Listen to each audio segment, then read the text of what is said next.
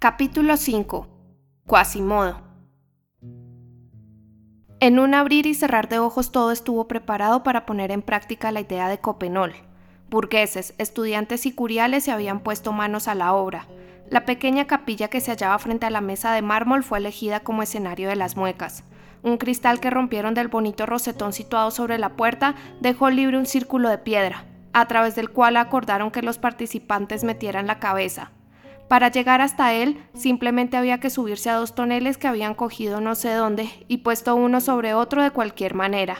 Quedó establecido que para cada candidato, hombre o mujer, pues podían nombrar una papisa, para preservar la impresión que causaría su mueca se cubriría la cara y permanecería escondido en la capilla hasta el momento de su aparición. En menos de un instante, la capilla se llenó de participantes, tras los cuales la puerta se cerró. Copenol, desde su sitio, ordenaba, dirigía y organizaba todo. En plena baruanda, el cardenal, tan desconcertado como Gringoire, so pretexto de supuestos quehaceres y vísperas, se había retirado con todo su séquito sin que aquella muchedumbre, a la que su llegada había agitado tan vivamente, se conmoviera lo más mínimo por su partida. Guillaume Rim fue el único en advertir el aturullamiento de su eminencia. La atención popular, al igual que el sol, proseguía su revolución había partido de un extremo de la sala y tras haberse detenido un rato en el centro, se hallaba ahora en el otro extremo.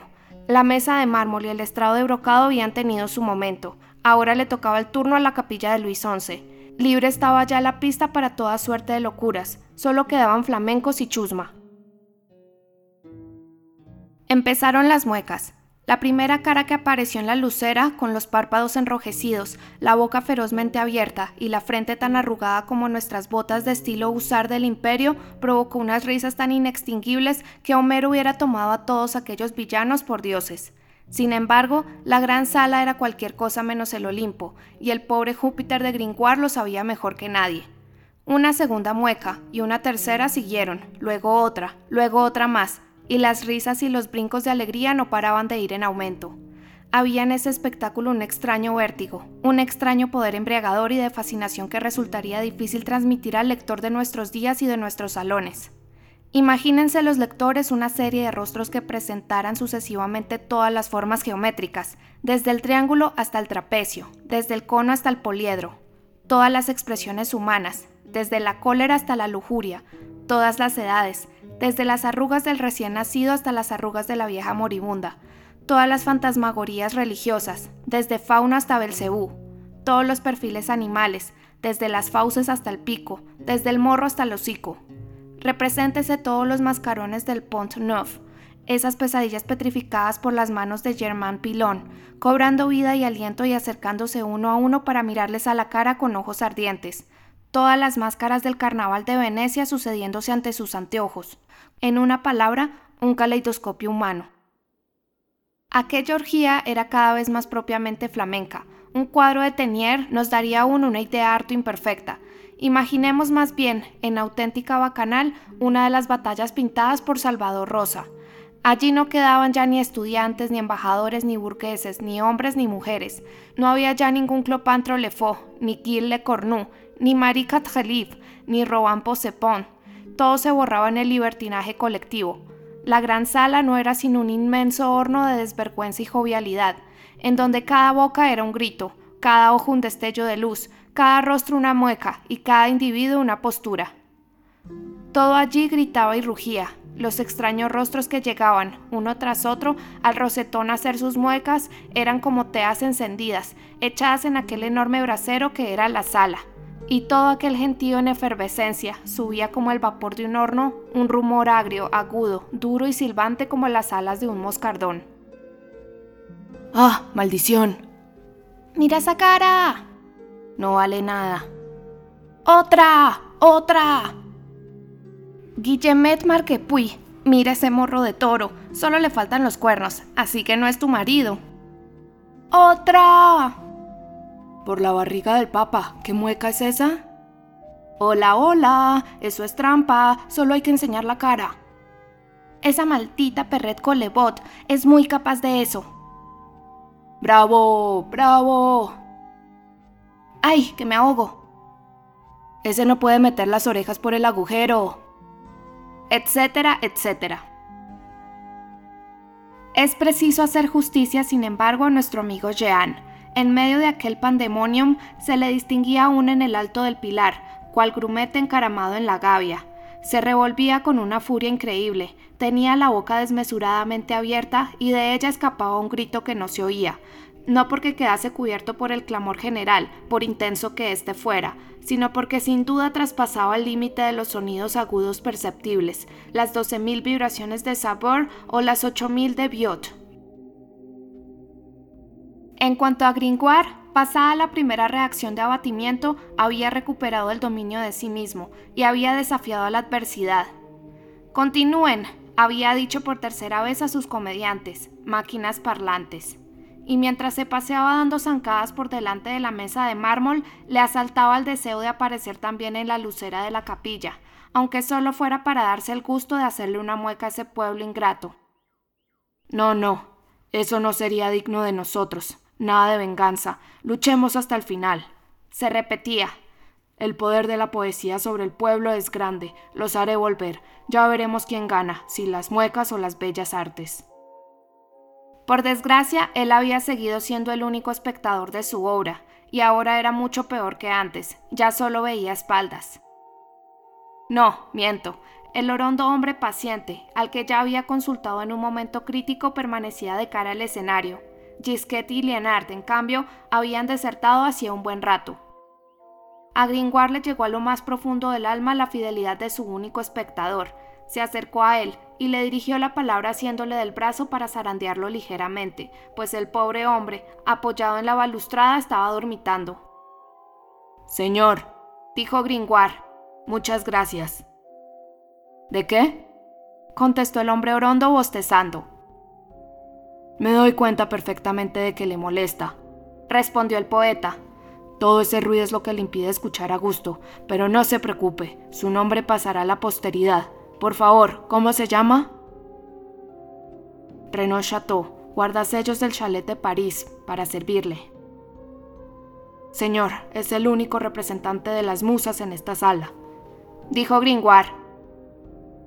Me hace demasiado favor, señor, repuso el guardasellos del Chatelet. Es el único que ha escuchado la obra como es debido, prosiguió Gringoire. ¿Qué le parece? Pues en realidad bastante entretenida, respondió el orondo magistrado ya medio despierto.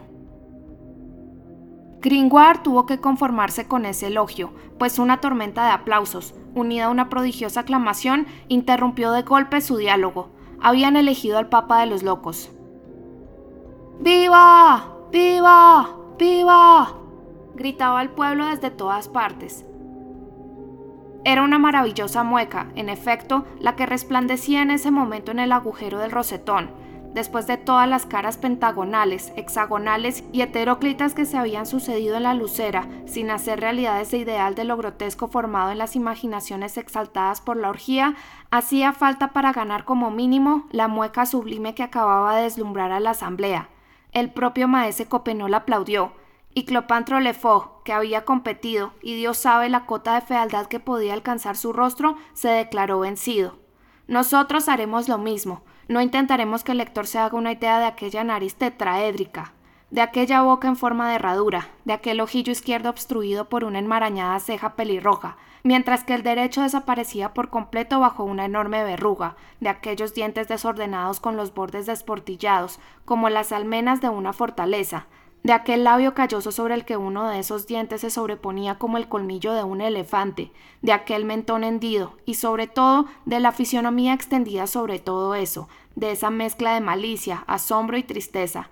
Imagínese, si ello es posible, ese conjunto. La aclamación fue unánime. Todos se precipitaron hacia la capilla y sacaron a hombros al bienaventurado Papa de los Locos. Pero fue entonces cuando la sorpresa y la admiración llegaron a su cenit. La mueca era su rostro.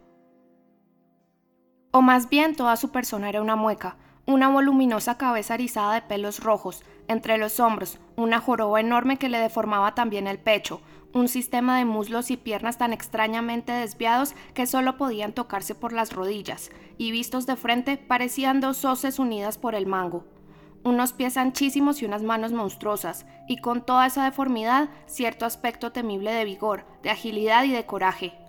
una rara excepción de la regla eterna según la cual la fuerza, como la belleza, es resultado de la armonía. Así era el papa que acababan de elegir los locos. Parecía un gigante roto y mal soldado. Cuando esta especie de cíclope apareció en la puerta de la capilla, inmóvil, fornido y casi tan ancho como alto, cuadrado en la base, como dice un gran hombre, el populacho lo reconoció de inmediato por su sobre todo mitad rojo y mitad morado, cuajado de campanillas de plata, y todavía más por la perfección de su fealdad, y exclamó con una sola voz: ¡Es Quasimodo el campanero! ¡Es Quasimodo, el jorobado de Notre Dame! ¡Quasimodo el tuerto! ¡Quasimodo el patizambo! ¡Viva! ¡Viva! El pobre diablo, ya se ve, tenía sobrenombres para dar y vender. Que se anden con ojo las mujeres preñadas, gritaban los estudiantes o las que tienen ganas de estarlo, añadía Joan. Las mujeres en efecto se tapaban la cara. Vaya mono más feo, decía una. Y más malo que feo, añadía otra. Es el diablo, añadía una tercera. Tengo la desgracia de vivir al lado de la catedral y lo oigo rodar de noche por el canalón. Con los gatos. Sí, siempre anda por los tejados. Nos echa conjuros por las chimeneas. La otra noche vino a hacerme muecas por la ventana. Creía que era un hombre. Pasé un miedo. Estoy segura de que va a los aquelarres. Una vez dejó una escoba en la puerta de mi casa. ¡Ah! ¡Qué repugnante cara de jorobado! ¡Ah! ¡Qué alma tan repulsiva! ¡Puaf! Los hombres, por el contrario, estaban encantados y aplaudían. Quasimodo, objeto del tumulto, permanecía en la puerta de la capilla, de pie, taciturno y serio, dejándose admirar. Un estudiante, Robin Pausapán creo que era, se acercó demasiado a él para reírse en sus narices. Quasimodo se limitó a cogerlo por la cintura y lanzarlo a diez pasos a través de la multitud sin decir una palabra. Maese Copenol, maravillado, se aproximó a él. Voto a Dios, por San Pedro, tu fealdad es la más perfecta que he visto en mi vida. Merecías el papado tanto en Roma como en París. Mientras esto decía, le pasaba alegremente la mano por la espalda. Quasimodo no se movió. Me muero de ganas de ir de Francachela contigo, prosiguió Copenol, aunque me cueste un doceno nuevo de doce torneses. ¿Qué te parece? Quasimodo no contestó. Voto a Dios, dijo el calcetero. ¿Acaso eres sordo? Era sordo, en efecto.